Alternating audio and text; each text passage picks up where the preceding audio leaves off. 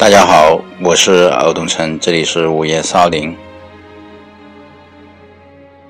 有好长一段时间没有跟大家一起来做个节目，听听歌了。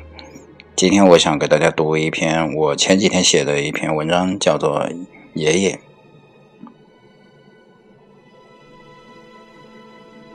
爷爷去世的时候，我写了一篇自认为是这辈子写的最好的、最感人的文字。但是在葬礼上烧掉了，我从来没有给其他人看过，现在也不记得写的啥了。但是我相信爷爷是能看到的，哪怕他不识字。爷爷是个农民，据他说，除了一到十，只有自己的名字看上去还有一种面熟的感觉。他在家谱里面刚好赶上末班车，从老鼠嘴巴里留下了半句简介：爷爷名叫陈玉芳。家谱里面叫陈胜珍，字于芳。不过他这一辈子都没有用过胜珍这个名，估计整个村也就，也就我知道他有过这个名字。爷爷生于一九一七年，是曾祖父的第四子，他是四爷呢。曾祖父也是一个四爷，他是我太祖公的第四子。呃，听说是一个很能干的人。这个移民二代经过两代的打拼，最后混到了村长。本来是算是站稳脚跟了，想不到后来给邻村的一个恶霸两次打劫，家道中落了。四个儿子，也就是老三读过几年的私塾。我问爷爷为什么您不读书啊？他说，本来是被老爹逼着去私塾的，结果正好家里被人打劫，没学费了，所以就没去。反正也不爱读书，听说不用读，还高兴的把书包一扔，背上菜篮子就去采猪草了，从此就文盲了一辈子。那个恶霸听说去强奸一个地主婆，被地主一枪给崩了。什么叫天道轮回？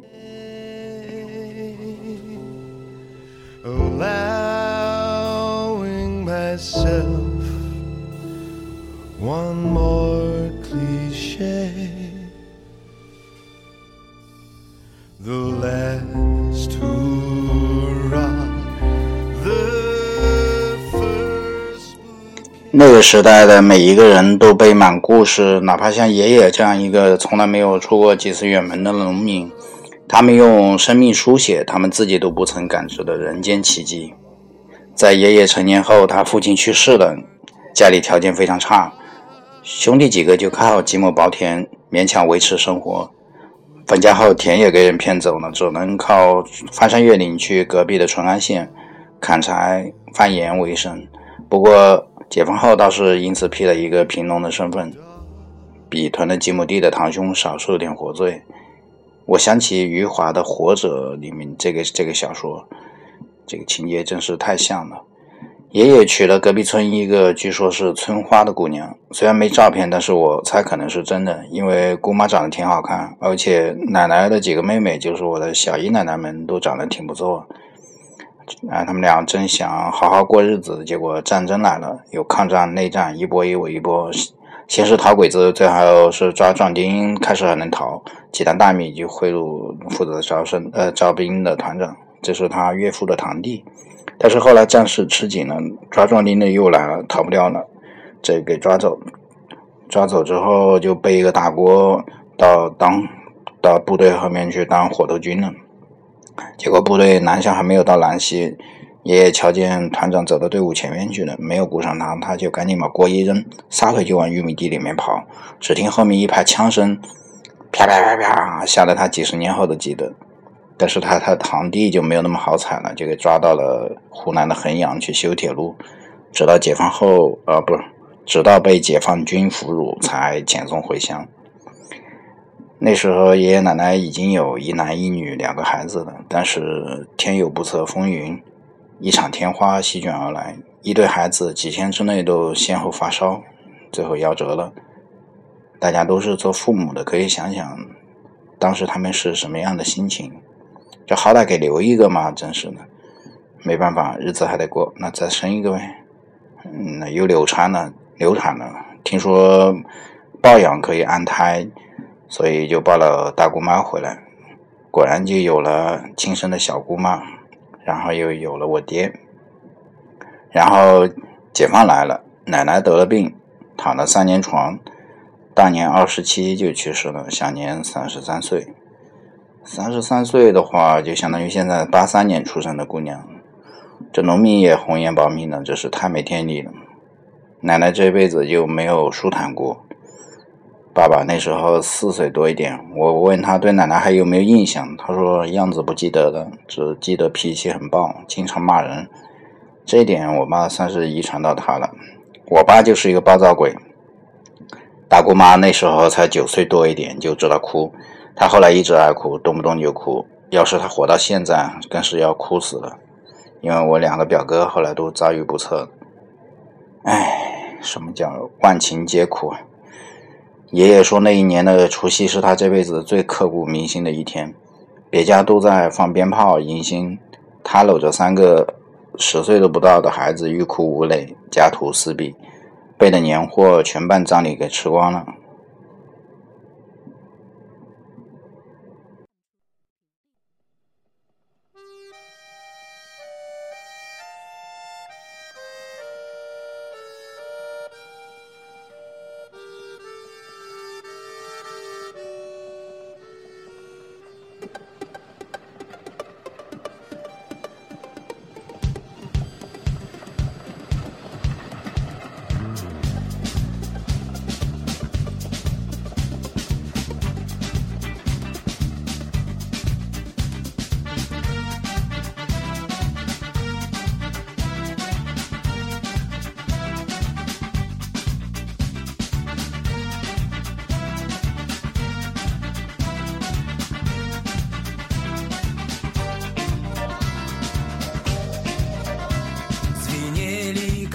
Колеса, летели вагоны, гармошечка пела вперед.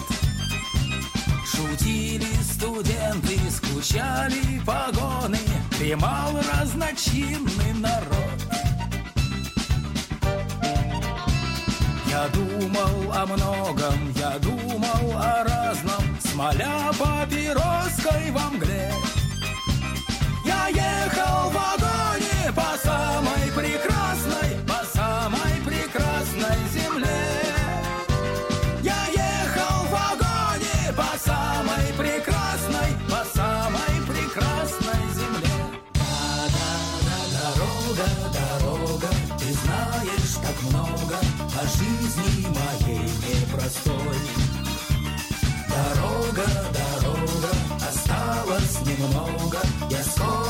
скоро приеду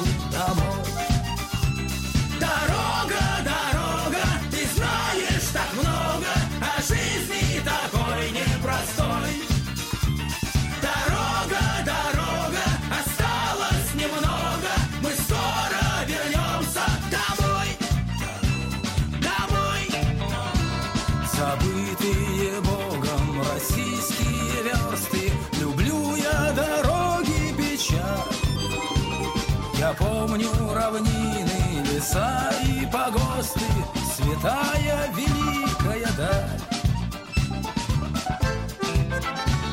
И поезд мчится, осталось немножко Девчонок целуйте в засос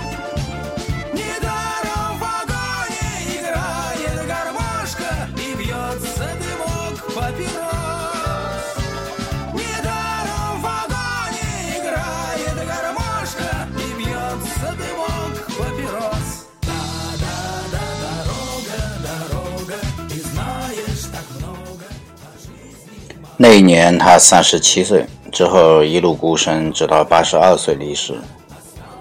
问为什么他不再婚呢？他说，农村的后妈多半会欺负前妻的孩子，如果他再婚，可能这三个孩子都熬不过婚年。那个年代大家都知道，什么土改了、四清了、三反五反、三年自然灾害、十年文革，所有人都很穷，但有些人更穷，而我爷爷是最穷的。他说，当时大炼钢铁，大办食堂，家里连锅也没有，没多久就断炊了，全村两千多人死剩八百多，个个全身浮肿。最惨的时候是什么也没得吃，连树皮都被人啃光了。他都动了鞋子逃荒的念头，但是给下乡来的知青干部知道了，叫他过去一顿恐吓。现在是全国遭灾，哪都一样。你那么老实，去到外边非但找不到吃的，连孩子都要给人吃了。吓得他才改变主意。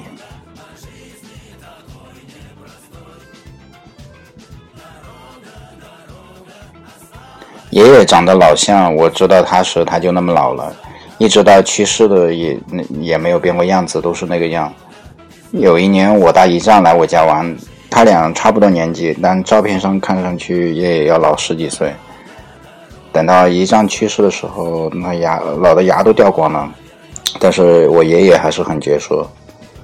农民好像都这样，不烂操怎么熬得过这狗日的人生？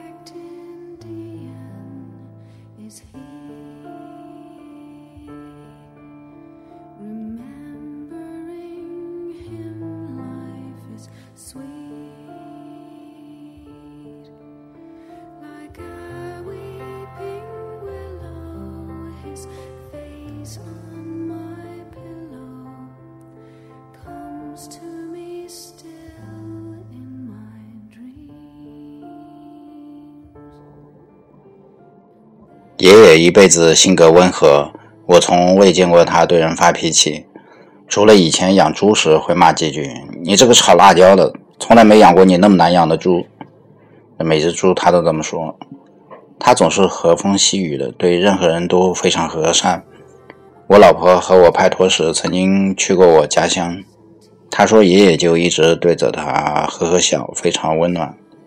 我爸说他啥都好，就是性格太懦弱。要是要强一点，可能他小时候都会少受点人欺欺负。但是我觉得这正是正是他的优点。与人为善，与世为无争，是现实人最缺的品德。殊不知，贪嗔痴慢疑是人生最大的障碍。我和爷爷最亲密，一方面我是他的独孙，他最宠我；另外一方面，我喜欢他无欲无求的人生态度。我从小就和他一起混，睡也睡一张床。冬天他暖好被，我再进去用脚冰他的胳肢窝。一直到念初中呢，要寄宿才离开家。后来一直念书，中学、大学南漂，再没一起了。当时他去干农活，我就像个跟屁虫一样跟着他后面帮大忙。他老是系个围裙，他磨豆腐时候会一飘一飘的，我就扯他的围裙，他往前一推。那还的地方我往后一拉，老是要分神，气得他就打，但是他也不打我，最多就是骂两句“兔崽子”。总之，爷爷就是最慈祥的了。我大学毕业后又和他一起生活了半年，因为我们当时学校包分配，不让自己找工作，我找了一份绍兴的工作都不给去，非得让我回家乡教书。当年因为妹妹车祸去世了，我父母伤心过度，不想在家读私人，就去了他乡，他朋友的们这个工厂里面帮工散心。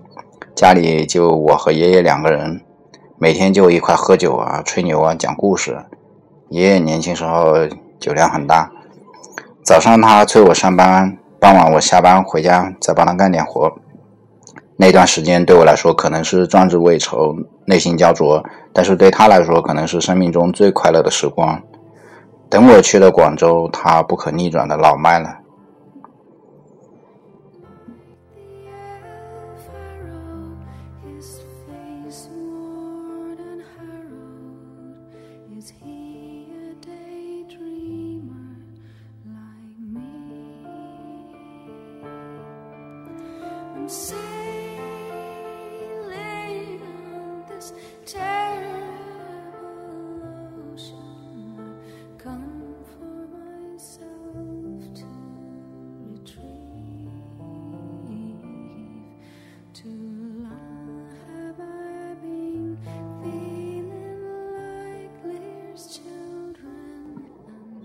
时光对于爷爷来说是一个忽略的家伙。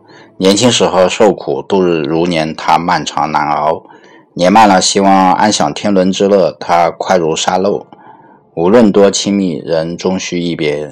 就像龙应台说的：“我慢慢的、慢慢的了解到，所谓父母子女一场，只不过意味着你和他的缘分，就是今生今世不断的在目送他的背影渐行渐远。你站在小路的这一端，看着他逐渐消失在小路转弯的地方，而且他用背影默默的告诉你：不闭嘴。”每次看到这段话，我便会想起爷爷站在家门口目送我离去的情形。读书、工作，一次次离别，一次比一次少，谁也不知道下次再回来还能不能重遇。所以，我们都故意忽略这个事实，像沙漠里的鸵鸟，只分享快乐的，不去不去想悲伤的。也许这样会更坦然一些。现在轮到我和父母了，还有孩子。能够在一起的时光是有限的，要珍惜，因为他不会再来。最后一次和爷爷相遇相聚是一九九九年的春节，当时他的身体已经不太好了。我们在后院的平地里面，平地上晒太阳，他和他的大哥，那大哥比他长四岁，在聊天，说到小时候的事情，这个这两八十多岁的老兄弟像孩子一样嬉笑。好像那些事情就发生在昨天，感觉只要活过了五十岁，时光便会倒流。大家交流着故人故事，那些悲惨的、搞笑的、残酷的、无厘头的、平安喜乐的，所有风起云涌、心潮澎湃，最后都变成笑谈。这些存在过但消失了的悲欢离合，像沙漠里的龟兹国，通通化成海市蜃楼和梦里的云彩。爷爷在一九九九年初春的每个早某个早晨悄然走了，像高僧一样作画，不带走一片云彩。老辈人说他这是修来的福气。是的，人生的苦难不可选择，是是是命运的安排。但是，难道这不正是修行的机会吗？若能从生活中发现真善美的希望，这场苦难也也算是没有白挨。我认为爷爷并没有留下遗憾，他以身体力行。找到了人生的意义。